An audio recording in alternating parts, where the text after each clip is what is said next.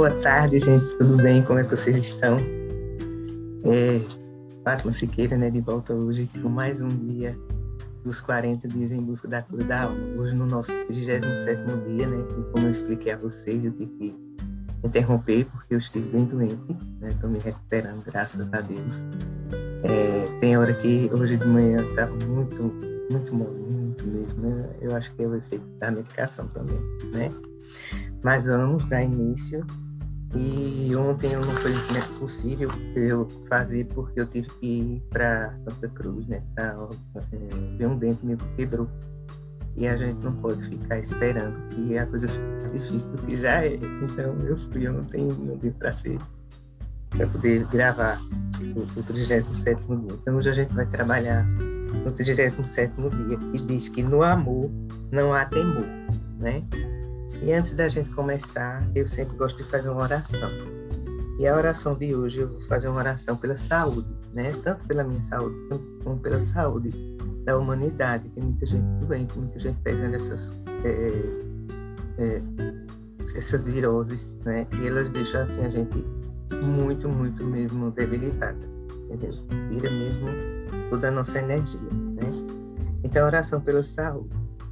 Derramai em nós vos suplicamos, Senhor, as bênçãos de saúde que tanto imploramos, com o vosso poder, entre em nossa corrente sanguínea, percorrendo todas as nossas células. Visita, ó Deus Todo-Poderoso, todos os nossos órgãos e restaura tudo aquilo que não estiver conforme a perfeição que criastes.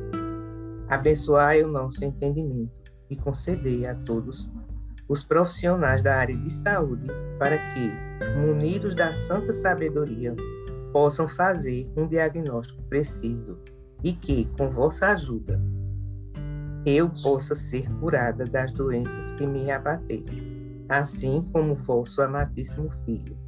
Pelo poder confiado por vós a ele, curou vários enfermos. Também pedimos para que retirem de nós todo o princípio de enfermidade e que possamos, com a vossa graça, ser portadores de uma santa saúde. Tudo isso vos pedimos pelos méritos sacrossantos do vosso Filho, que convosco vive e reina na unidade do Espírito Santo. Amém.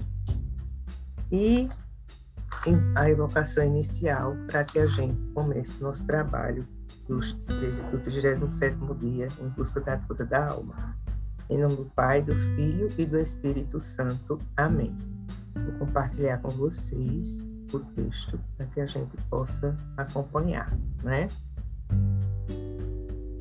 Ó Jesus Mestre, caminho, verdade e vida, tende piedade de nós. A leitura bíblica de hoje é João 11, 42, 45, que diz: Eu sei que sempre me ouves, mas Falo assim por causa da multidão aqui presente, para que todos acreditem que tu me enviaste. Tendo dito isso, tendo dito isto, gritou bem forte: Lázaro, venha para fora. O morto saiu. Tinha os pés e as mãos envolvidos com ataduras e o rosto coberto com um sudário. Jesus disse aos presentes: Soltem-no e deixem-no andar. Muitos dentre os judeus que tinham ido à casa de Maria e viram o que Jesus havia feito acreditaram nele. Contemplando a palavra de hoje. Então vamos lá. A morte é a síntese de todas as fraquezas humanas. O medo da morte gera insegurança e falta de fé reforçando o poder dos que oprimem os mais fracos. O ser humano, quando liberto do medo, consegue viver a liberdade da graça de Deus, testemunhando a todos a fé em Jesus Cristo Salvador e vencedor da morte. E a gente observando né, é, essa passagem onde Jesus chega na casa de Lázaro, que era seu amigo, né? É... a gente se tem hora que a gente se pergunta assim, porque muitas tragédias repentinas, né, surgem nas nossas vidas. Como ultimamente a gente tem visto tanta tragédia, né? É, são barreiras caindo, cidades se destruindo, guerras, é, tanta coisa que tem, tem, surgido. Mas aí a gente até questiona Deus, né? Mas por que Deus não as evita? Mas é Deus que tem que evitar. Por exemplo, é, a gente sabe que tem, tem as barreiras que são de barro, de, de massapê. Aí a gente vai construir uma casa em cima de um, de um alicerce desse. A gente sabe que esse alicerce, na hora que ele é molhado, ele se desmancha. Aí depois a gente coloca a culpa em cima de Deus. Deixa eu descompartilhar para poder a gente conversar melhor. Então a gente coloca a responsabilidade para Deus. Gente diz, ah, que Deus não tem misericórdia. Será? A gente constrói a nossa casa no, no, em cima de uma, de uma situação que não tem sustentabilidade, né? Aí, em João 11 diz assim: Vemos o milagre da, re, da ressurreição de Lázaro, onde o ambiente de tristeza, de luto, dor, decepção é radicalmente transformado por Jesus. Né? Porque quando ele chega na casa de Lázaro, está todo mundo muito arrasado, porque Lázaro havia falecido. Né? E aqui ele é identificado como amigo. Né? Lázaro é identificado como amigo de Jesus, e Jesus é amigo de Lázaro. Jesus chorou com e ao lado daquela família mesmo sabendo que ressuscitaria Lázaro, né? Mesmo sabendo, ele sabia que ele ia fazer isso. Mas ele chorou porque quando ele chegou, Lázaro já tinha partido, né? De fato, o Senhor Jesus é bom. Ele nos mostra como devem se comportar aqueles que amam a Deus e como devemos nos comportar para consolar e estender a mão ao próximo.